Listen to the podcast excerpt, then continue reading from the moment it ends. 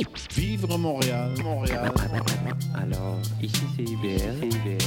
On entre en onde bientôt, bientôt, dans 5 minutes. CIBL 101.5 au cœur de Montréal. C'est intermittent jusqu'à Wellington. Vers la rive sud, congestion depuis Turcot, euh, parce qu'on a eu un accident tout à l'heure sur la 132. Bon, mais c'est clair, tu vas être en retard. Ouais, cool. J'ai de la gym. Parce que la 132 demeure encore occupée. Il est 9 h. CIBL. 101 seul.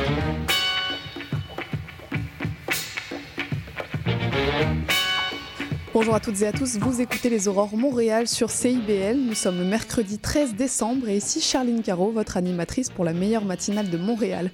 Et aujourd'hui, je reçois la comédienne Sophie Cadieux pour parler de son seul en scène. Et pour les chroniques, on aura Christian Nadeau pour les mouvements sociaux et Julie Grenier pour l'itinérance. Alors que vous soyez au travail, sur la route ou bien tranquillement en train de vous réveiller, bienvenue sur les ondes de CIBL. Et dans l'actualité, le budget de la ville de Montréal pour l'année 2024 a été adopté hier. De 9h du matin à 9h du soir, les conseillers municipaux ont débattu du document. Le budget prévoit donc 7 milliards de dépenses totales et une augmentation des taxes foncières résidentielles de près de 5%, tandis que l'administration plante défend un budget rigoureux. L'opposition dénonce, elle, notamment cette augmentation des taxes. Et ensuite, le regroupement des comités logements et associations de locataires a publié une étude faisant état euh, d'un nombre record d'évictions forcées au Québec. Et c'est à Montréal que l'on observe la plus forte augmentation de cas avec une hausse de 140 en un an. En tête du classement, on retrouve les quartiers de la Petite Patrie, du Plateau Mont-Royal ou encore de la Rive Sud. On continue sur CIBL avec la chronique Mouvements sociaux de Christian Nadeau.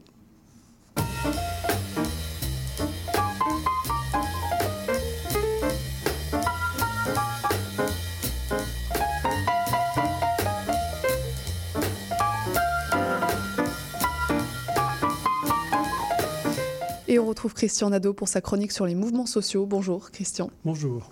Et en cette période de mobilisation du secteur public, votre chronique est particulièrement ancrée euh, dans l'actualité puisqu'aujourd'hui vous nous parlez du droit de grève. Oui, en effet. Donc, euh, bon, comme personne ne peut évidemment l'ignorer, euh, nous avons euh, en ce moment une grève très importante, une grève historique même, puisque euh, cela représente un peu plus de, disons, 500 000 personnes, voire, voire plus. Donc, nous avons depuis quelques jours la Fédération interprofessionnelle de la santé, la FIC, qui représente 80 000 infirmières. Il faut ajouter à cela la Fédération autonome de l'enseignement, donc qui sont de l'ordre de 60 ou 80 000. Et vous avez aussi euh, évidemment le Front commun, donc euh, qui euh, a fait un voyage de 7 jours. Mmh.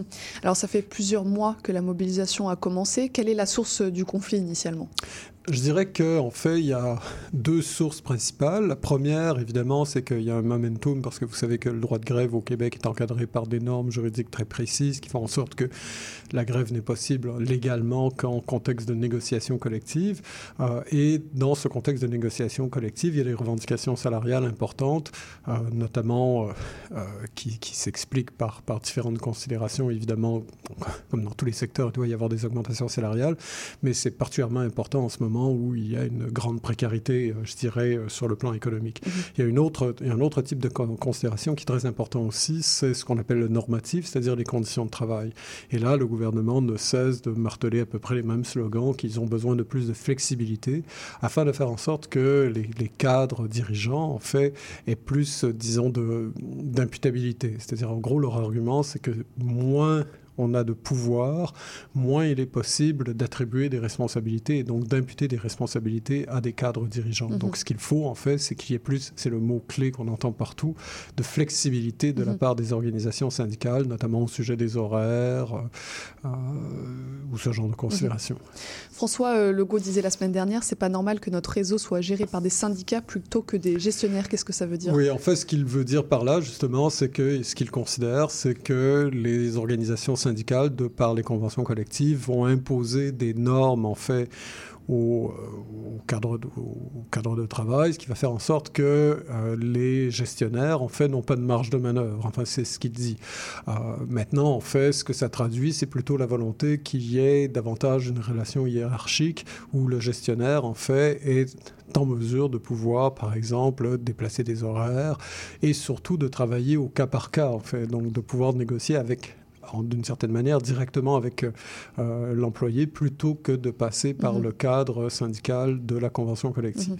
Et donc on parle de deux visions euh, différentes du travail, c'est ça l'une des syndicats et l'une défendue par euh, le gouvernement? Oui, voilà. Donc, dans, dans un cas, en fait, on se rapproche d'un modèle qui est celui du secteur privé, où vraiment on essaie de penser euh, une relation hiérarchique forte, euh, avec une collégialité qui est, disons, euh, essentiellement le fait, euh, encore une fois, des individus, c'est-à-dire de la bonne volonté des individus. Je ne dis pas que dans le secteur privé ou dans des secteurs où il n'y a pas d'organisation syndicale, il n'y a pas de collégialité. Il est possible qu'il y en ait, mais elle n'est pas structurelle, si vous voulez. Elle n'est pas, elle est le fait simplement de la bonne volonté des individus. Alors que dans un cadre syndical, euh, lorsqu'il y a collégialité, eh bien cette collégialité, elle est faite à la fois le fait de la volonté des individus qui compte toujours, mais aussi de règles structurelles qui sont propres à la convention collective. Autrement dit, par exemple, si, euh, je sais pas, il doit y avoir euh, un changement d'horaire, euh, ou alors, euh, par exemple, lorsqu'il s'agit de penser les congés ou ce genre de choses, ou les, les remplacements, etc., etc.,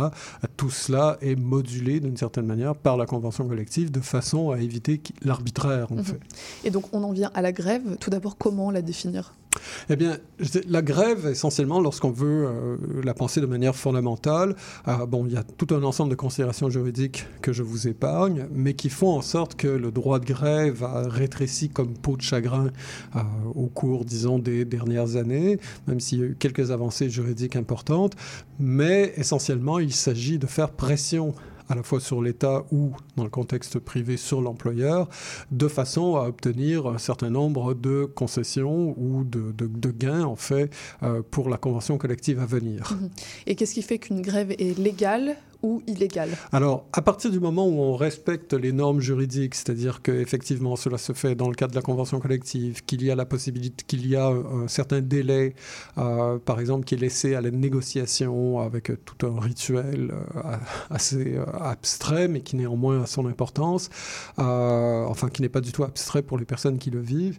À partir du moment où euh, il y a un impasse, alors il y a la possibilité de signaler son intention, donc d'en venir à une grève qui peut être générale et illimitée, ou alors qui peut être ce qu'on appelle une grève perlée, c'est-à-dire une grève de quelques jours. Euh, à partir du moment où on, s'éloigne de ce cadre, par exemple lorsque des groupes vont appeler à une grève sociale, alors nous sommes dans le cadre de ce qu'on appelle une grève illégale. Ça ne veut pas dire que cette grève n'est pas morale, ça veut simplement dire qu'elle ne respecte pas ce qui est prévu Mhm. par la loi. Est-ce que la loi prévoit un délai maximum? Parce que là, on est à trois semaines de grève, on imagine que ça va s'étendre, notamment pour la FAE. Est-ce qu'il y a un moment où le gouvernement dira stop, c'est plus légal? Ça dépend. En fait, c'est de là où ça devient un peu plus complexe, c'est- tout ce qu'on appelle en fait, euh, là ce, que, ce à quoi vous faites allusion, c'est le- les lois spéciales. Mhm. Alors oui, une loi spéciale peut intervenir. Euh, pour le moment, nous n'en sommes pas là du tout, puisque en fait, nous ne sommes pas du tout encore dans un contexte de grève générale illimitée, sauf dans le cadre de la Mhm. FAE, donc de la Fédération autonome de l'enseignement, pour ce qui est des professeurs du, euh, euh, du primaire et du secondaire. Mais en fait, ce que ce serait possible il y a aussi des contraintes à l'utilisation d'une telle, d'une telle sanction, en fait. Euh, donc euh, là, ça devient, c'est, c'est plus quelque chose qui va de soi, en fait. Euh, ça devient, c'est plus risqué, évidemment, pour des secteurs comme celui de la santé. Euh, ça, il faut le voir, Mhm. parce que là, l'argument, en fait, de ce qu'on appelle les services essentiels se fait davantage Mhm. sentir. Pour le moment, nous n'en sommes pas là. Ok. Euh, Est-ce que le droit de grève est le même pour tous? Je dirais qu'en fait, le droit de grève, alors là, ici, je vais faire très attention à, ce que je vais dire, mais le droit de grève, en fait, tel qu'il est, euh, disons, utilisé par les employés du secteur euh, public en, en ce moment, euh, est quelque chose qui est, euh, comment dire, euh, qui a été acquis de longue lutte, euh, qui les contraint, mais qui en même temps leur donne un pouvoir important de mobilisation, comme on le voit en ce moment. Euh, là où ça devient un peu plus complexe, en fait, c'est dans le cadre des, des travailleurs qui, dont les, les statuts sont euh, très précaires ou qui euh, sont syndiqués, mais euh, disons qui ont réussi leur syndicalisation euh, par un véritable ra- rapport de, de force comme celui de l'ordre David et Goliath. Je pense par exemple à des, à des syndiqués d'entreprises comme McDonald's Mhm. ou bon, Amazon, etc. Alors là, on voit en fait que même si le, grève, le droit de grève est le même je veux dire juridiquement Mhm. pour tous, les moyens ne sont pas Mhm. du tout les mêmes. Euh, on peut le voir aussi même à l'intérieur du mouvement actuel, lorsque on voit les fonds dont disposent certaines organisations pour, en, en termes de compensation financière, et d'autres organisations qui n'ont pas prévu ou qui ont renoncé à ces compensations financières. Oui, comme vous dites, les travailleurs de McDo ou de Walmart, ils s'en tiennent à des grèves d'une seule journée, sinon ils sont virés tout simplement parce qu'on bah, peut très il- facilement Voilà, c'est ça, c'est ça. Il y, a, il y a aussi le fait que plus une est remplaçable, plus elle est donc euh, vulnérable à, à la pression extérieure. Cela dit, cela dépend aussi des contextes. C'est-à-dire, il Mhm. pourrait arriver que, par exemple, surtout dans un cadre de ce qu'on appelle la pénurie d'emploi, il faudrait s'entendre sur ce que ça veut dire, mais euh, là, il y a peut-être une marge de manœuvre euh, supplémentaire. Mais il reste que une position de vulnérabilité, même lorsqu'elle est, disons, renforcée, lorsque les personnes vulnérables sont, euh, disons, immunisées d'une certaine manière par le droit du travail et par euh, une convention collective, il n'en demeure pas moins que leur situation est beaucoup plus euh, Mhm. précaire que celle d'autres groupes. Est-ce qu'il n'y a pas un côté paradoxal du fait que les employés qui auraient le, plus besoin de faire grève en raison de conditions difficiles sont en fait ceux qui peuvent le moins le faire? Bah, oui et non, c'est-à-dire que en fait, ce qui est souhaité, c'est que ces employés, en fait, qui sont dans des situations difficiles, puissent euh, rejoindre ou appartenir à des grandes centrales qui vont leur permettre d'avoir, euh, pour employer cette expression, les reins solides, en fait. Mhm. Euh, mais il y a aussi, je dirais, euh, toute la question du, du simple rapport de force, en fait. C'est-à-dire que ce qu'on voit en ce moment, c'est qu'il y a une opportunité pour euh, le secteur public, en fait, de par simplement une mobilisation commune. Moins la mobilisation, plus la mobilisation est, est restreinte à un petit groupe d'individus, plus leur situation est précaire. Mhm. C'est- Il y, a- il y a vraiment un rapport de force qui s'explique par le nombre. Mhm. Ah, et je dirais que c'est pas simplement une question de rapport de force par le nombre au sens de- du, du nombre à l'état brut, c'est-à-dire simplement le nombre de personnes, c'est que c'est une question de visibilité. Mhm. C'est-à-dire que, par exemple, le simple fait que nous en parlons aujourd'hui, alors bien sûr, j'aurais pu faire une, une chronique sur une grève euh, euh, d'une entreprise dont personne, euh, que personne ne connaît, ou alors dont on entend très peu parler. Ah, Il y a des grèves comme ça qui ont duré très longtemps. Je pense à une grève des, concessionnaires euh, automobiles dans la BTB qui a duré très longtemps et qui a, qui a- qui a donné lieu à un lockout et que tout le monde avait oublié, en Mhm. fait. Euh, une histoire assez tragique, d'ailleurs. Mais là, là ce qu'on voit, c'est que le simple fait que ce soit une mobilisation mais gigantesque, hein, on parle de, vraiment de, de- de- de 14% de, disons, de la population active, d'une Mhm. certaine manière.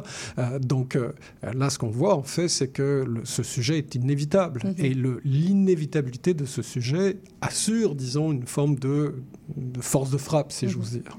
Et alors dans ce genre de situation de grève, quelle est la réponse habituelle euh, du patronat, des gouvernements Bah, la réponse est toujours la même, en fait. Ce qu'on va demander, c'est euh, bon, une certaine flexibilité. On va, on va accuser les organisations syndicales euh, de corporatisme. On va essayer de les diviser. On va essayer aussi de les décrédibiliser auprès de la population. Euh, dans certains cas, ça fonctionne parce qu'il y a des gens qui considèrent aussi à l'intérieur même des organisations syndicales, en fait, que l'individu devrait l'emporter sur le collectif. Mhm. Le problème, en fait, c'est que certes, peut-être que quelques individus a- arrivent à tirer leur épingle du jeu, mais c'est toujours au détriment du plus grand nombre. Euh, et à partir de là, bah, il n'y a pas d'autre solution, en fait, que, que celle de l'union, en fait, que celle de l'organisation par la volonté des membres en un collectif. Et ce qui est très important de, de voir, en fait, c'est que euh, quand euh, cela est fait, je dirais, il y, a, il y a à la fois des demandes de dignité et de reconnaissance, mais c'est en soi un acte de dignité et de reconnaissance, Mhm. c'est se reconnaître soi-même, en fait. Euh, ce qu'on oublie souvent, en fait, c'est que dans des mouvements comme celui-ci, il y a beaucoup de gens, en fait, qui tout à coup se réapproprient euh, leur personne, je dirais, politique, en fait. Donc, on en parle depuis le début dans cette chronique, c'est-à-dire le fait que la démocratie, par les mouvements sociaux, ce n'est pas simplement le fait d'aller voter, par exemple, mais le fait vraiment d'être actif, Mhm. d'être non pas, pas simplement citoyen, mais vraiment d'être un, une- une- un agent politique, Mhm. de la même façon qu'on peut dire qu'on est aussi une personne morale. Euh, eh bien, lorsque des individus vont, des personnes vont se donner dans un mouvement de grève, en fait, ce qu'on voit, c'est qu'il y y a quelque chose comme une forme d'édification, en fait. C'est comme si elle redressait les chines d'une certaine manière, surtout lorsqu'on voit euh, des contextes, par exemple, dans, dans le contexte de l'éducation, où euh, des personnes se donnent, mais vraiment énormément, Mhm. et n'ont absolument aucune reconnaissance, en fait. Exactement. Alors quels sont les gains pour les grévistes? Est-ce qu'ils sont réels? Parce que que c'est un vrai sacrifice pour certains de faire oui, grève. Ben, je crois, je crois que bon, il y a d'abord il y a des gains immédiats. On, on, a tendance à les négliger, c'est-à-dire les gains immédiats. En fait, c'est le fait justement, comme je le disais, de ne ne pas courber les chines, donc de, de, de, de résister. Mmh. Euh, donc il y a une, une affirmation de dignité mmh. d'une certaine manière. Donc ça c'est euh, pour le symbole. Je dirais que ouais, mais ça va quand même loin. C'est mmh. un symbole qui, qui, va quand même qui, qui va quand même loin. C'est-à-dire que si je crois que si la grève était obtenue, si disons les moyens de la grève ou les objectifs de la grève étaient obtenus par d'autres moyens qui seraient disons moins honorables, je sais pas. Je, qu'est-ce que ça pourrait être, mais oh. euh, par exemple par, par subversion, par, euh, par corruption, ce genre de choses. Euh, personne n'en serait satisfait en fait. Donc en fait, ce qui compte, c'est vraiment qu'il y ait quelque chose qui ait été acquis par, disons, par justement par, la, par, par conviction, par détermination. Donc ça, c'est un premier enjeu. Deuxième enjeu, c'est que il faut voir que la, le, type de gain que va donner, auquel va donner la grève, c'est aussi des espaces de liberté. C'est-à-dire qu'à partir du moment où une personne a une meilleure reconnaissance de son travail, que par ce soit par le salaire ou les conditions de travail, eh bien cette personne en fait, euh, s'épanouit. Donc il y, il y a une forme d'épanouissement, si vous voulez, pendant la grève, mais il y a évidemment une forme d'épanouissement qui est visée euh, au-delà de la grève. Euh, et ça, c'est extrêmement important. Donc, c'est pas simplement de dire qu'on va ajouter euh, quelques dollars par-ci ou par-là. En fait, c'est vraiment, en fait, quelque chose, encore une fois, qui est structurel. C'est-à-dire la personne doit euh, réussir à s'épanouir, à être heureuse dans son travail. On, on, a tendance à négliger cet aspect, de faire comme si c'était quelque chose qui, comme, comment dire, qui était un, un effet collatéral. Mais euh, bah, vous comme moi, en mm -hmm. fait, ce on passe quand même beaucoup de temps dans cet espace qu'est le travail. Et bien, ce qu'on souhaite, c'est que ce soit un espace où on puisse être mm -hmm. heureux, en fait. Euh, donc, et ne pas être minoré ou réduit simplement à mm -hmm. une force de travail. Aujourd'hui, le mouvement de grève qu'on observe, il est assez inédit, voire complètement historique dans l'histoire du Québec. Euh, vous parliez de résistance à l'oppression. Est-ce qu'on insiste aujourd'hui, selon vous, à un certain renversement de pouvoir ou euh, est-ce que l'employeur, l'État, garde toujours euh, l'ascendant? Encore une fois, je vais répondre en deux temps, c'est-à-dire que je pense que le simple fait qu'on ait un mouvement si fort en ce moment est oui, un mouvement de renversement, c'est-à-dire qu'en fait, euh, il y a une volonté de, de, qui consiste à ne pas se laisser rabaisser. Donc ça, c'est une première, une première chose. Maintenant, est-ce que ça signifie un changement de paradigme? Bon, pour ça, il faudrait la fin du capitalisme. Je ne crois pas que c'est pour demain. Euh, J'aimerais être plus optimiste, mais je ne crois pas que ça soit pour demain. C'est parti pour durer, on dirait. Euh, on dirait. ou alors, ça va mal se finir, comme dirait l'autre. Mais ce que nous pourrions voir, ce que nous pouvons voir, par contre, c'est effectivement euh, qu'il y a des fissures importantes dans ce grand mur une, que sont les, les, les sociétés euh, -hmm. capitalistes. Euh, je dirais qu'il y, y, a plusieurs types de fissures. On en parlait dans d'autres dans d'autres chroniques. Il y a des fissures qui sont, disons, populistes, qui viennent des mouvements d'extrême droite, qui, qui m'apparaissent très inquiétantes. Mais il y a des, des fissures qui consistent à, à, à, vouloir remplacer, non pas pour simplement détruire, mais pour proposer un modèle social. Un modèle social, d'ailleurs, qui, je veux dire, n'a rien d'une utopie. Euh, le, il y a encore euh, 70 ans ou une centaine d'années, ou, ou, voire même il y a encore euh, une trentaine d'années, euh, le genre de revendications qui sont faites maintenant apparaissaient de l'ordre de l'utopie, alors mmh. qu'aujourd'hui elles apparaissent normales. Mmh. tout ça parce que c'est le fait de lutte sociale qui permet véritablement de faire des progrès. Alors, est-ce qu'il y a des failles énormes dans ces progrès? Est-ce qu'il y a des laissés pour compte? Bien sûr que oui. Mais d'un autre côté, ce qu'on voit, c'est qu'il y a quand même toute une catégorie de travailleurs et de travailleuses qui ont accès à des conditions de vie qui n'étaient qui n'étaient pas imaginables il y a encore, euh, je dirais, une quarantaine d'années. Et ça, ce sont des succès réels.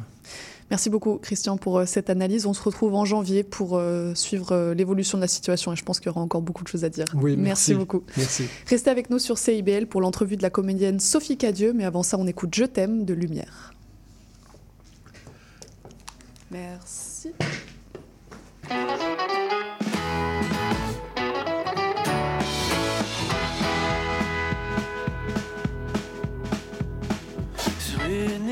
Un voyage au milieu de l'été. Il y eut quelque chose de fatal. Quand je t'ai vu, je suis tombé en amour. Depuis, je n'ai plus faim ni soif. Et dormir me demande fort. Sur nos vingt ans, il n'y a plus de. La foudre est tombée. Le 10 du mois d'août, tous les soirs, on a rendez-vous. Plage de sable chaud. Cet amour est sans mots.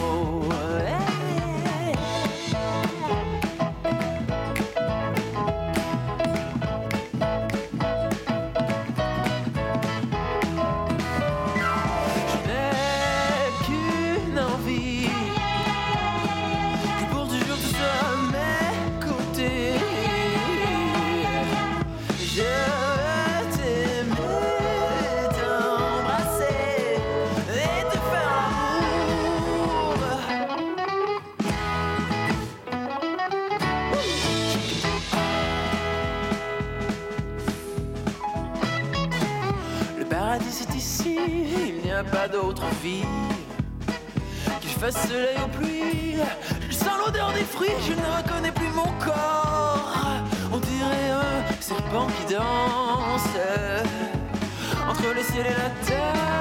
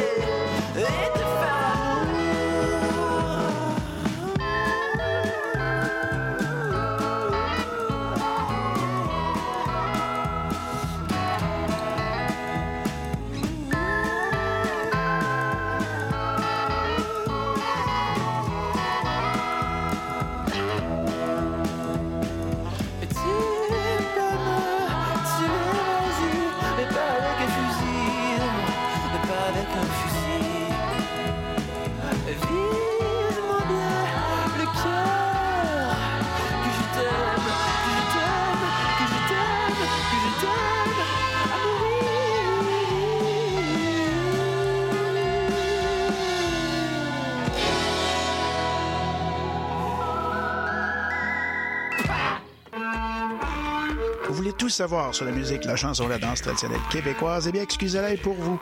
Chaque semaine, nous vous donnons rendez-vous pour explorer avec vous les dernières tendances en musique trad, mais aussi avec des performances en direct ou des entrevues.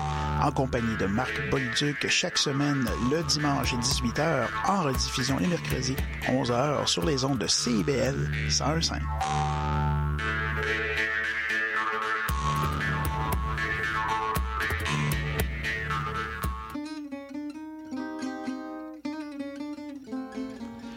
Django et compagnie, c'est une série d'entretiens avec des musiciens et des musiciennes de jazz manouche qui animent une communauté qui est en plein essor à Montréal. Interview et musique en direct, Django et compagnie, c'est mercredi à 20h. Trésor d'Orient est un programme musical artistique animé par Sami Hilal qui met en lumière les figures de la musique arabe, qu'il s'agisse de chanteurs, compositeurs, poètes et écrivains. Ce programme vise également à clarifier les formes musicales arabes et inclut une station qui parle de musiciennes et de musiciens les plus importants du monde arabe et leurs compositions. Trésor d'Orient, chaque mercredi 20h30 sur les ondes de CIBL 101.5 FM Montréal.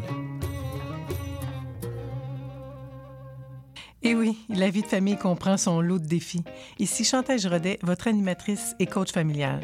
Je vous invite à écouter mon émission Au cœur de la famille, qui est diffusée tous les mercredis soirs à 19h sur les ondes de CIBL 101,5 FM Montréal. Chaque semaine, j'aurai l'occasion de vous partager des conseils et des anecdotes qui, je l'espère, vous donneront un second souffle pour vous aider à faire face aux défis que vous rencontrez au quotidien. C'est un rendez-vous tous les mercredis soirs, 19h, sur les ondes de CIBL. CIBL 101.5 Montréal. Et j'ai le plaisir de recevoir ce matin la comédienne Sophie Cadieux pour parler de son spectacle solo Féministe pour hommes. Bonjour Sophie. Bonjour. Alors, est-ce que vous êtes une vainqueuse ou une vaincresse? Est-ce que vous avez trouvé la réponse? Euh, j'aime, penser que suis une vaincresse. Il y a quelque chose d'ordre qui, comme, j'aime le son dans ma bouche. Très bien, en effet.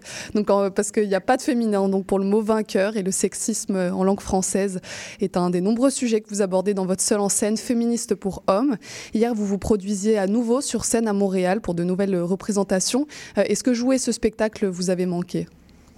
Euh, oui, euh, j'ai eu la chance de faire une tournée à travers le Québec euh, au printemps dernier. Et là, c'était vraiment un plaisir hier de, de retrouver le, le public montréalais après six mois. Donc, il y avait quand même beaucoup de fébrilité. Mhm. Mais vraiment, je trouve que ce qui est magnifique, c'est ce. Et à la fois désarmant, c'est que le propos est toujours d'actualité Mhm. depuis trois ans que je fais le spectacle. Mhm.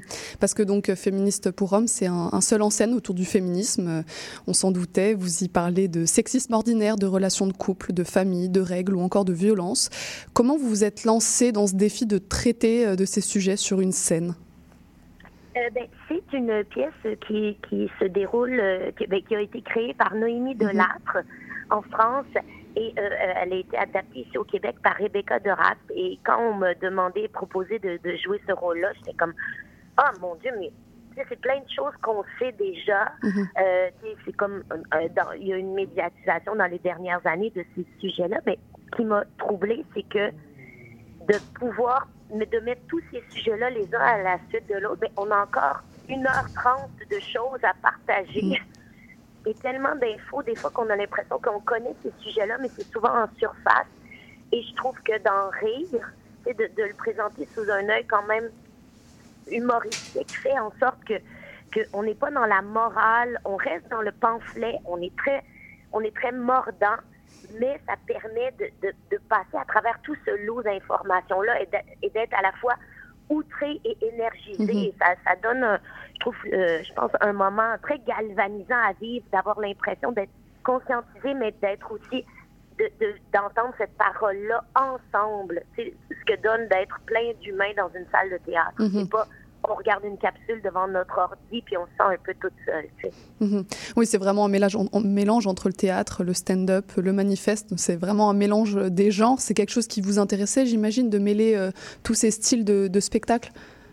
Oui, ben j'ai déjà fait des seuls en scène, mais disons euh, d'un ordre un peu plus dramatique comme Psychose de Sarah Kane.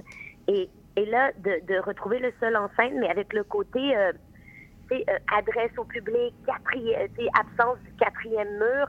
Et il y a quelque chose qui est extrêmement réjouissant parce que j'ai vraiment l'impression de, de faire le spectacle avec le public, avec leur enthousiasme, avec leur, euh, leur respiration. Et je trouvais ça très, très important, dans le fond, de pouvoir parler de, de féminisme, pas seulement aux convertis, mais, Mhm. mais à, à toutes sortes de personnes. Et c'est ça qui est beau dans le spectacle, c'est qu'on on, on a des, des couples euh, tu sais, de, de, de gens qui ont 50, 60 ans, que des mères qui viennent avec leurs ados garçons, que, que des groupes de filles de 20 ans viennent. Et, et, tu sais, le public est extrêmement bigarré et ça, je trouve que c'est très rassembleur de pouvoir euh, conscientiser les gens euh, à, à- sans, sans faire du sectarisme tu sais, ou juste prêcher aux convertis.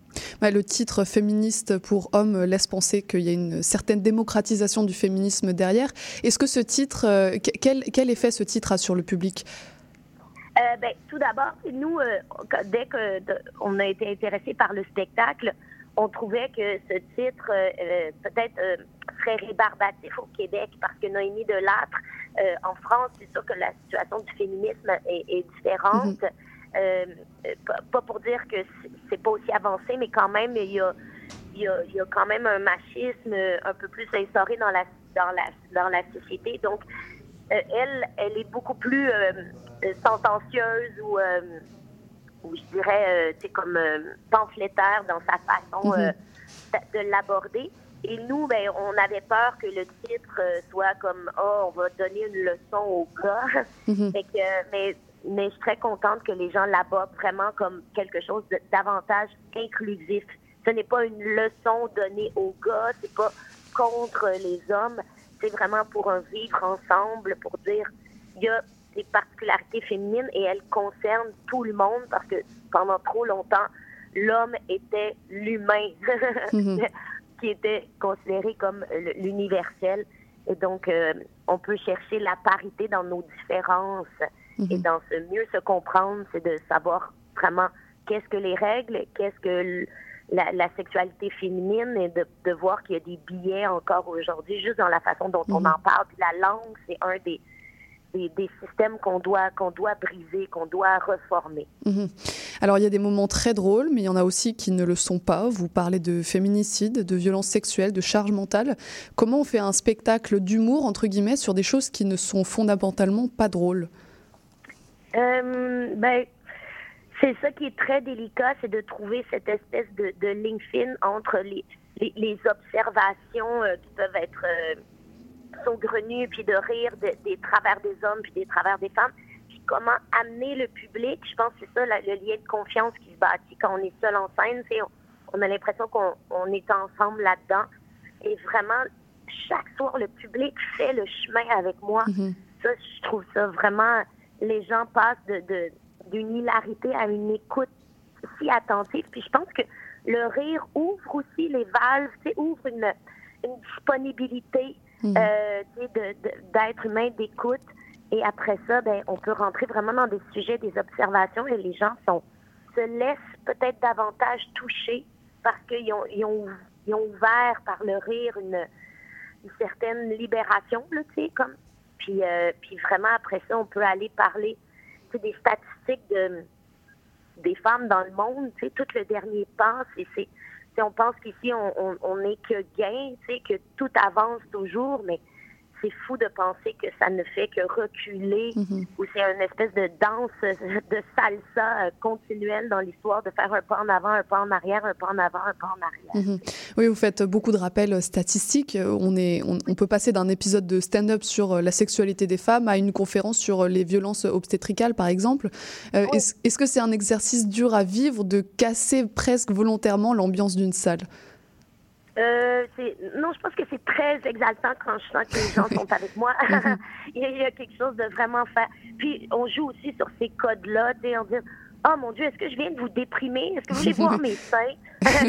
Donc de, de, de, de passer à c'est ça l'intelligence aussi de Noémie Delatte et de Rebecca de Raspe et de Alex Dufresne, euh, euh, Rebecca de Raspe qui a signé la- l'adaptation, Mhm. une adaptation, je dirais, qui est vraiment très ancrée dans aujourd'hui et dans la, la société québécoise.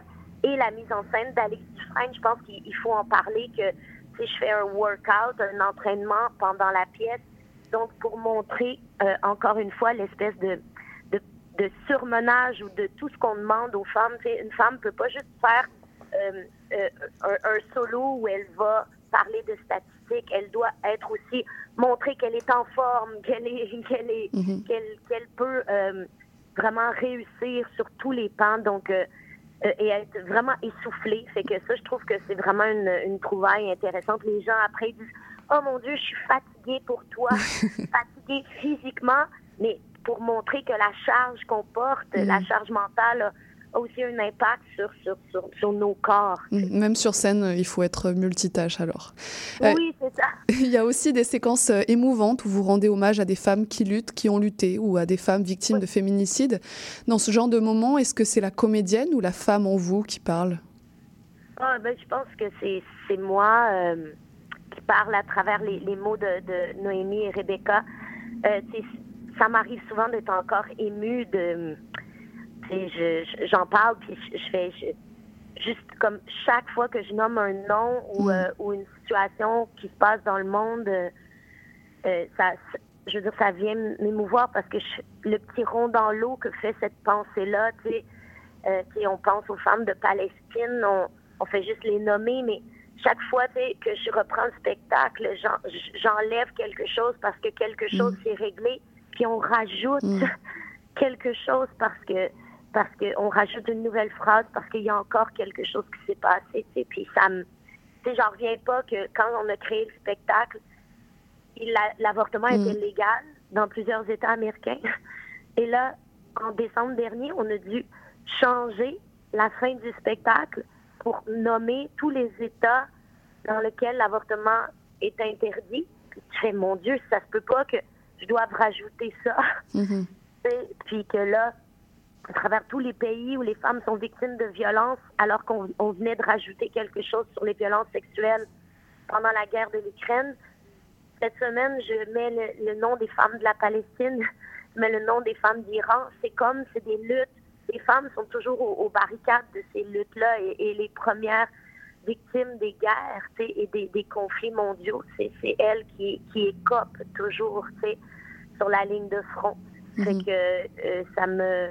Je suis, toujours au fait de. de on dirait que je, je- jamais je vais être insensible. C'est- C'est c'est moi qui parle à travers, euh, à travers ces mots-là.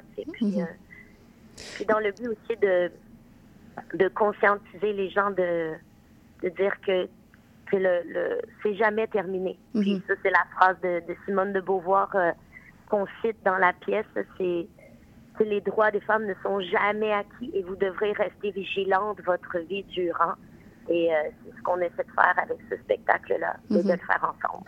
Il y a aussi un, un événement que vous mentionnez, c'est le 6 décembre 1989. Vous donnez juste la date sans même expliquer euh, ce qui s'est passé. Donc c'est la tuerie de Polytechnique à Montréal. Est-ce que vous ressentez une, une émotion, une atmosphère particulière dans la salle? Personnellement, hier, j'ai vraiment eu l'impression d'un- d'une sorte de frisson général. Euh, c'est vraiment quelque chose de particulier d'aborder, de donner juste cette date-là dans un public montréalais, québécois. Oui, ben, je veux que je le nomme. Je- J'entends tout le temps la respiration de la foule après que je Mhm. nomme la date. Il y a tout le temps un Ah! Parce Mhm. que juste avant, je fais état des lieux de tout ce qui a changé depuis les années 60. C'est nous, au Québec, on a connu une vague de, de féminisme, c'est comme fulgurant dans les années 70 où il y a eu énormément d'émancipation, euh, d'ordre euh, des femmes dans les milieux de travail, dans les syndicats, en politique, pour les droits, les droits de la famille. Et, et vraiment, euh, cette, euh, cette, tuerie-là a, a- a- a glacé le sang à, à tout un, un mouvement, à toute une population. Et a vraiment, euh, il y, a comme au Québec un avant et un après de, de cette date-là. Et, euh, et même si le, le temps s'espace, on dit que ça fait 30 ans, la, resur- la ressurgissance ces temps-ci de, des discours incels ou des, des discours vraiment masculinistes, euh, toxiques, font en sorte que, mon Dieu, c'est toujours quelque chose qui nous guette. Puis, euh, je pense que, que on se dit toujours jamais plus, mais on, on se rappellera jamais assez de, de cet acte-là. Puis, je, je pense que c'est de le partager aussi, tu sais. Je, je trouve qu'il y a quelque chose de de fort quand, quand justement quelqu'un parle sur scène puis d'autres personnes reçoivent. C'est cette qualité, comme tu dis, de frisson que, que tu peux toi ressentir comme spectateur, mais que tu partages soudainement avec des gens. Puis la personne à côté de toi que tu connais pas va faire Ah! Puis je trouve que tu sais, on, on, on partage beaucoup de. On est très outré des fois dans nos demeures, derrière nos écrans, et, et ce sentiment-là de, de le partager avec une foule, je pense que ça, ça, ça nous, ça nous donne une certaine force ou ça, par moments, peut nous réconforter de sentir qu'on n'est pas tout seul dans ces sentiments-là, des fois qu'on qu'on peut ressentir.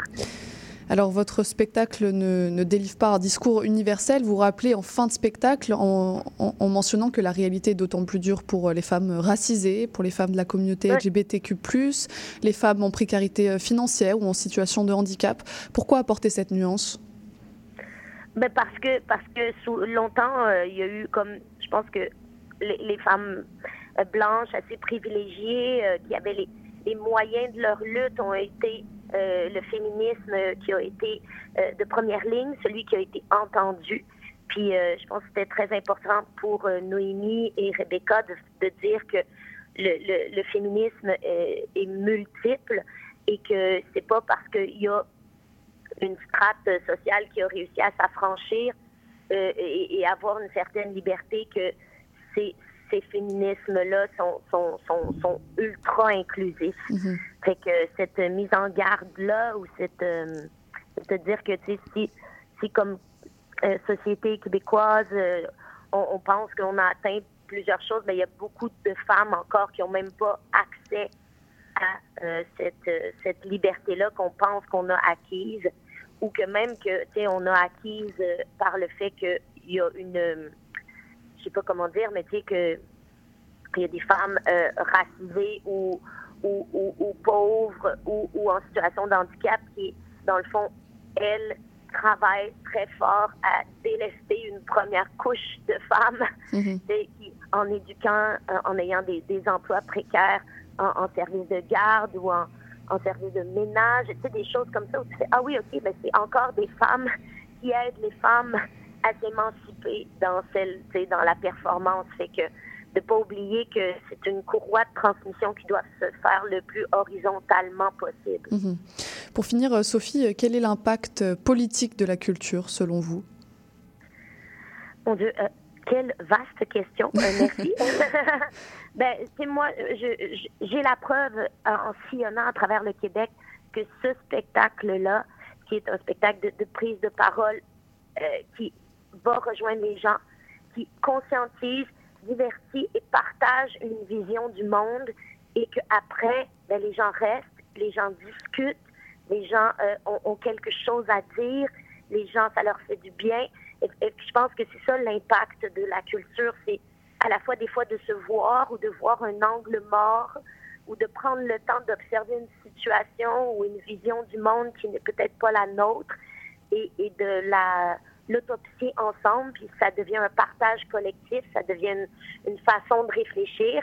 Et c'est, à mon sens, euh, des fois confortable, des fois pas confortable, mais c'est ça, euh, la culture. C'est autant offrir, euh, des fois, ça peut être du beau, de l'apaisement que de la révolte et de penser autrement que, que notre petit cercle, de voir plus, de réfléchir ensemble je dirais que c'est ça le, projet très vaste d'une culture mhm. euh, générale commune. Merci beaucoup Sophie de nous avoir euh, présenté votre spectacle et d'avoir un peu philosophé avec nous sur euh, la culture. Pour toutes celles et ceux qui souhaiteraient vous voir sur scène, donc ça se passe à l'usine C tous les soirs jusqu'à dimanche prochain. Merci beaucoup et puis bon spectacle à vous. Merci à vous. On continue sur CIBL avec la chronique de Julie Grenier. Tu peux venir quand je vois Alice, je fais du tennis. Avec Elton, du badminton. Quand je vois Franck, de la pétanque. Avec mes tongs, je fais du ping-pong. Quand je vois Kate, je fais du basket. Avec Renaud, je fais du vélo. Quand je vois Chantal, je fais du cheval. Avec Rodolphe, je joue au golf. Vive le sport, vive le corps, vive le corps, vive le sport. Quand je vois Kiki, je fais du ski avec Gaston du marathon. Quand je vois Jules, je fais des bulles avec Archie du tai chi. Quand je vois Nicole, je nage le crawl. Pour Isabelle, je triple axel. Quand je vois Toto, je me lève tôt. Je vais courir avec Amir. Vive le sport, vive le corps. Vive le corps, vive le sport. Avec Jacqueline, je trampoline. Pour Anémone, je papillonne. Avec Ludo, je fais du judo. Et avec Paul, des cabrioles. Quant à Charlotte, je la pelote. Et à je l'escalade. Avec Hector, je dors. Hmm.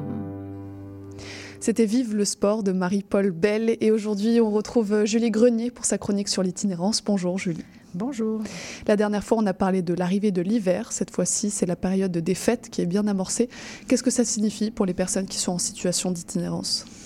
Ben, je pense que cette période-là, comme pour les personnes en situation d'itinérance, mais comme pour nous tous, hein, c'est une période qui est, chargée d'émotions, parfois positives, euh, parfois moins positives. C'est un moment où euh, les gens se rassemblent. C'est des moments aussi où les gens sont très seuls. Alors, on, vit beaucoup de, de, dualité, je pense, durant mm-hmm. cette période-là. Des moments de grand bonheur, des moments de grande solitude, des moments d'angoisse aussi. Et euh, ben, on sent bien que les, les, organismes aussi, justement, là, se, se préparent à faire en sorte d'accompagner les gens dans cette période-là aussi qui, mhm. euh, qui, qui, est chargée d'émotions. Mhm.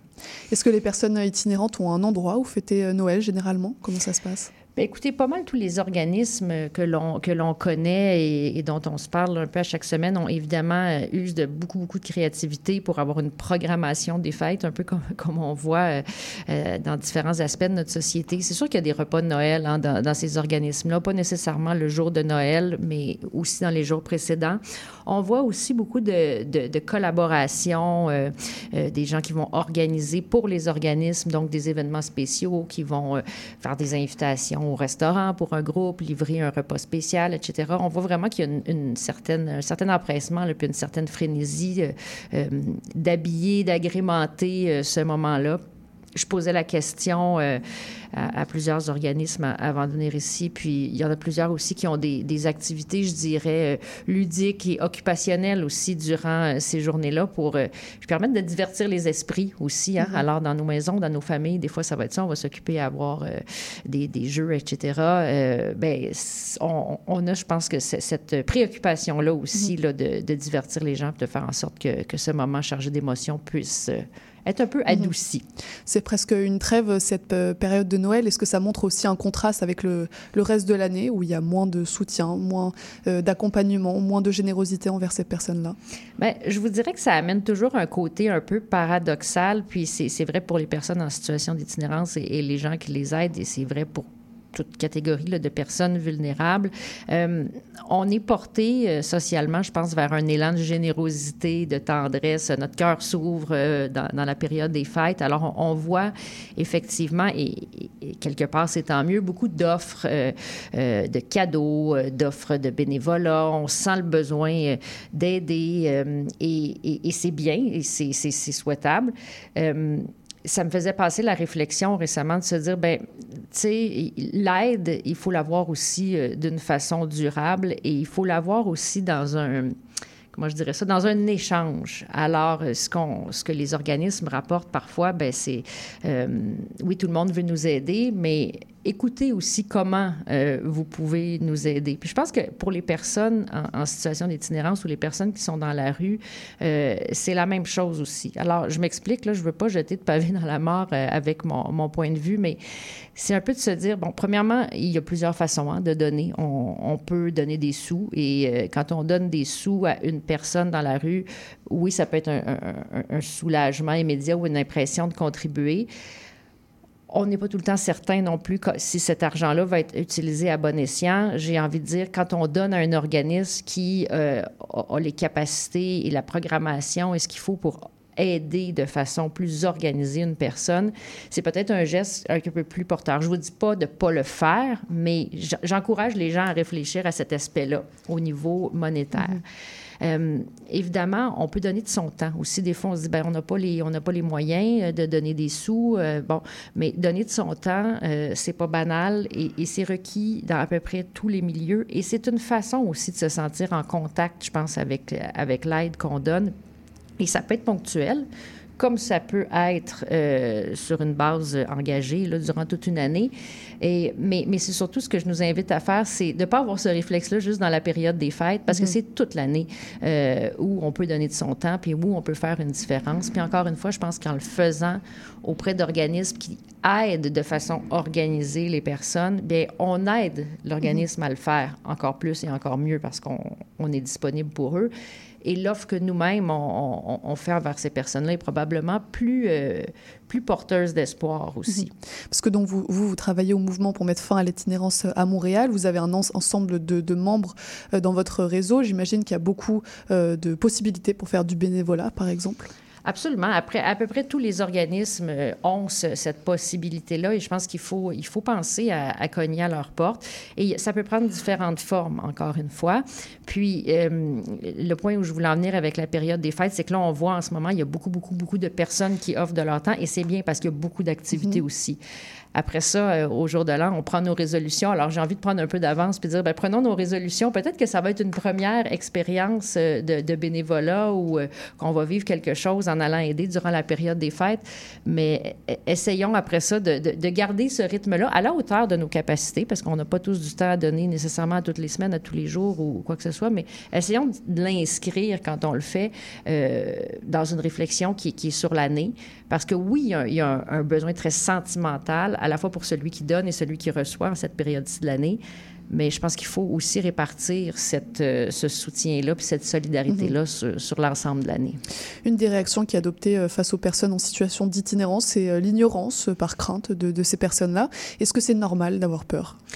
Bien, je pense qu'il y a de plus en plus, oui, il y a des situations qui ont porté les gens, puis les, les médias nous, nous en rapportent beaucoup aussi à, à développer des, des, des, comportements de crainte. Parce que oui, il y a des personnes qui, qui, qui parlent plus fort que d'autres ou qui ont des comportements un petit peu plus euh, exubérants. Euh, puis bon, le, le, volet de l'intoxication ou de, de, santé mentale, parfois, aide pas à ça. Mais je pense qu'autant que faire se peut, il, faut s'ouvrir, puis il faut, il faut pas... De la même façon qu'il faut pas contourner le problème euh, euh, en, relayant, par exemple, la, personne là, dans, un autre quartier, dans un autre endroit, je pense qu'il faut pas la contourner physiquement non plus lorsqu'on la croise dans la rue. Quand on s'en vient ici, on en croise panoplie de personnes, puis j'ai fait l'exercice en m'en venant tout à l'heure, euh, des gens qu'on qu voit là, qui sont pas bien, qui sont en train de, probablement de chercher leur prochaine dose ou de, de se chicaner entre eux, juste un, un, bonjour, juste un, regard, euh, continu, continuer son chemin, mais le faire comme, comme on croise quelqu'un. C'est fou comment les, regards s'illuminent et euh, c'est une question de dignité aussi. Alors, je pense qu'il faut s'éveiller à ça. Euh, je ne dis pas de se mettre dans des situations, il y a des situations où ça peut effectivement être intimidant, où, où on peut sentir qu'il y a peut-être un danger, que la personne est agressive. Je ne dis pas en toute situation, mais le plus possible, je pense qu'il faut développer le réflexe d'être de voir la personne, puis que cette personne-là qu'on croise sente qu'on la regarde mm -hmm. aussi. L'ignorance, c'est un, un, problème majeur pour ces personnes en situation d'itinérance? Oui, puis je pense qu'on on, on pense à tort qu'ils ne le perçoivent pas, -hmm. l'ignorance. Alors que, puis je me le suis souvent fait dire par, par des personnes qui, qui, qui ont ce, ce vécu-là, euh, je pense que c'est ça qui fait le plus mal, -hmm. cette ignorance-là. Alors, encore une fois, je pense que ça, c'est des gestes, tu sais, on parlait de durabilité de l'aide ou de, du, du, soutien, bien, ça aussi, ça en fait partie. -hmm. euh, ce regard bienveillant-là euh, ou cette émotion-là, ne l'ayons pas juste dans le temps des fêtes, mais essayons de la, de la cultiver, euh, de la cultiver à l'année. On a parlé de ce que peuvent faire les individus pour aider ces personnes-là, faire du bénévolat, donner aux, aux, OBNL, aux familles, aux entreprises. Est-ce que les conseils divergent Pardon? Est-ce que vous avez des conseils pour les familles, pour les entreprises, pour aider ces personnes-là? Ben, je dirais, dirigez votre aide vers les, les organismes qui, euh, qui sont dédiés à servir ces personnes-là, parce qu'en le faisant, vous allez, que ce soit en termes de temps, que ce soit en termes d'argent, vous allez du même coup venir accélérer ou bonifier leurs possibilités d'aider, vous allez vous assurer aussi qu'au-delà d'une aide très, très ponctuelle qu'on peut donner à une personne, on l'amène peut-être ailleurs. Parce que, tu sais, il y a des vieux dictons qui disent, hein, on peut donner on, euh, à manger à quelqu'un ou on peut lui apprendre à pêcher. Mais, mais c'est un peu ça que les mm -hmm. organismes font. Donc, quand de façon très individuelle, on pose un geste, oui, on pose un geste immédiat qui fait du bien. Mais est-ce que ce geste-là est durable dans le temps? Malheureusement, souvent, pas nécessairement. Mm -hmm. Alors, je pense que le conseil qu'on peut donner à tous ces élans de générosité-là, c'est de les canaliser. Euh, puis, ça n'empêche pas là, de faire des, des, Je veux pas être mal compris, ça n'empêche pas de faire des petits gestes, ça n'empêche pas de déposer quelque chose au, au pied de quelqu'un qui, qui, qui, est assis sur le trottoir puis qui, qui a l'air d'avoir froid. Ça va avec le regard aussi dont, dont on se parlait. Mais euh, je nous invite vraiment à réfléchir, c'est ça, sur la façon dont, dont, on aide, puis de canaliser cette belle énergie-là, puis ce, ce, cette compassion-là euh, autour des organismes qui euh, savent et ont l'expertise aussi pour aider durablement les gens. Récemment, il y a eu euh, pas mal d'annonces de la part des pouvoirs publics pour euh, donner euh, les moyens, pour annoncer ce qui allait être fait pour cet hiver. Est-ce que vous êtes satisfait de ce que vous avez pour lutter contre l'itinérance en cette saison d'hiver? Bien, je pense qu'il y a quand même, oui, effectivement, beaucoup de, de choses qui s'organisent, comme à chaque année. Euh, mon message est toujours le même par rapport à ça. Euh, puis c'est un peu le même que celui que je viens de vous livrer pour, euh, pour la période des fêtes. C'est absolument nécessaire qu'on qu qu fasse des choses quand c'est la période hivernale, mais c'est absolument nécessaire aussi qu'on fasse des choses qui sont durables. Donc. Je, je mm -hmm. pense qu'on a, oui, fait l'effort en ce moment là, de, de s'assurer qu'un certain nombre d'actions supplémentaires soient posées euh, et on, va souhaiter aussi, puis ça, ça fait partie des gestes qu'on peut poser. Je pense qu'il faut être vigilant quand on voit des gens, parce que c'est pas tout le monde qui, même si on a des ressources qui sont ouvertes, qui vont les fréquenter pour toutes sortes de raisons. Et en période hivernale, mais c'est sûr qu'on accélère, le, on, a un effet de, de, précarité ou de dangerosité qui est le froid, qui, qui, peut faire en sorte que les personnes se mettent dans des situations fâcheuses. Donc ça aussi, quand on est euh, dans notre regard bienveillant qu'on porte, essayer de, de s'assurer d'avoir des fois un regard 360 s'il y a quelqu'un qui est en train de geler à quelque part ou avoir le réflexe donc de, de référer, euh, d'accompagner. Euh, j'ai une petite anecdote encore. En m'en venant euh, dans le métro tout à l'heure, il y avait une intervention d'une équipe de constables spéciaux. Ils ont, fait les manchettes, beaucoup, eux autres aussi. Puis souvent, on, on, dépeint le côté, justement, peur, le côté violence qui se passe dans le métro. Puis on, on dépeint aussi ces personnes-là comme étant peut-être répressifs alors qu'ils pourtant sont, sont l'objet justement de travail, là, souvent en collaboration avec des organismes. Justement, c'est des, des, escouades qui ont été créées pour avoir une, une gradation de Mhm. moyens selon les situations. Puis je, je voyais une, une dame justement qui accompagnait tellement avec beaucoup de bienveillance un, un homme qui visiblement avait peine à parler, puis lui faisait des, des signes qui voulaient dire je me sens seul, je me sens tout seul, j'ai personne. Puis, euh, bon, il était, il était un peu désorganisé dans le milieu du métro, mais elle l'accompagnait avec bienveillance, puis elle l'amenait justement ailleurs, mais ailleurs étant manger, puis étant, elle l'appelait par son prénom, elle le connaissait, puis elle était en lien, déjà on voyait avec des ressources qui, bon, peuvent prendre le relais. Je me suis arrêtée, puis je lui ai dit, mais madame, j'ai dit, ces gestes-là, on devrait les voir plus souvent parce que c'est exactement ça dont il est question. C'est une, chaîne, hein? Euh, puis... euh, c'est exactement le genre de personne qu'on pourrait contourner, la Mhm. personne que, qu'on a vue là. Et euh, c'est ça. Je trouvais que c'était beau la façon dont c'était fait et ça prenait tout son sens aussi. Le message aussi que la personne livrait à la constable du même coup était très senti Mhm. sur son sentiment de, de solitude et de désarroi. là. Merci Julie euh, pour ces conseils et puis ce, ce message aussi. On peut vous retrouver sur le mmfim.com, euh, le mouvement pour mettre fin à l'itinérance à Montréal où vous travaillez. Merci beaucoup. Merci à vous et joyeux temps des fêtes. À vous aussi.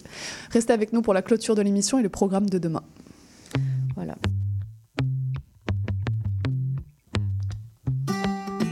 J'avais besoin d'un abri, besoin d'un abri, chez moi.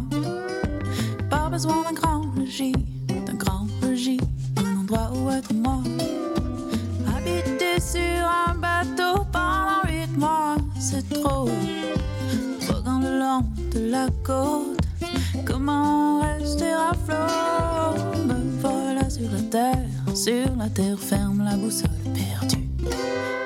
Aucun plan dans la tête, la tête en l'air, et les d'autant plus. Et amis de ceux qu'on aime, de ceux qu'on aime, des vents les inclus. Habiter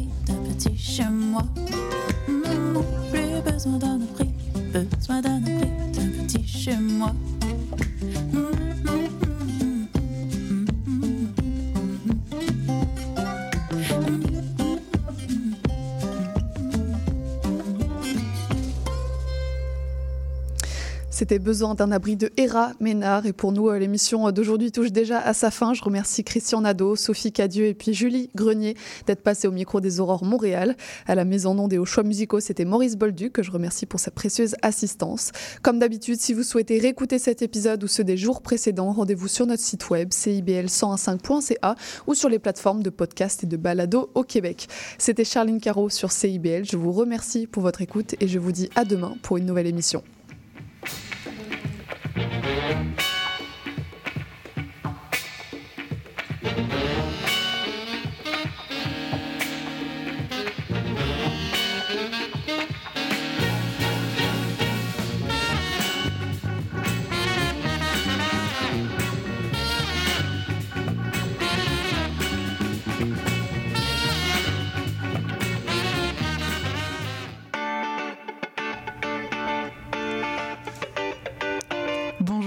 et bienvenue dans l'émission Un monde d'artistes. Je suis Louise Anneau et chaque mercredi de 1h à 1h30, nous découvrirons ensemble l'histoire d'un ou d'une artiste en tout genre. À la manière d'une histoire, nous retracerons sa vie, son parcours, ses rencontres et son empreinte. Nous parcourrons différentes disciplines théâtre, danse, musique, cirque et bien d'autres encore. Vous l'aurez compris, à chaque semaine son artiste et à chaque épisode son univers. Alors je vous donne rendez-vous tous les mercredis à 1h dans un monde d'artistes sur CIBL.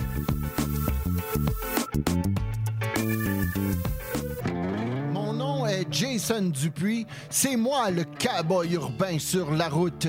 Je vous invite tous les dimanches de 7 à 9 heures sur les ondes de CIBL au cœur de Montréal. Une émission de musique country 100% francophone et canadienne. Du hillbilly boogie au western en passant par le bluegrass jusqu'au country pop, c'est le meilleur du country francophone tous les dimanches de 7h à 9h sur les ondes de CIBL.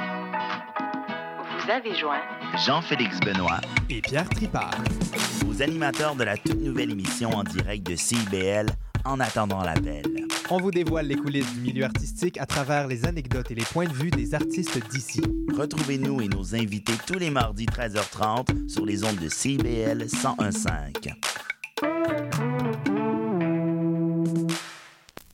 La girafe en bleuse. Le magazine radio de la scène musicale québécoise en deux faces. Comme les bons vieux vinyles. La face A, c'est l'artiste et sa démarche. La face B, sa musique, ses textes et ses chansons. Jean Gagnon Doré vous convie sans presse pour suivre l'artiste dans tous les sillons de sa création. La girafe en bleuse, les vendredis 13h, rediffusion dimanche 10h. CIBL, au creux du sillon.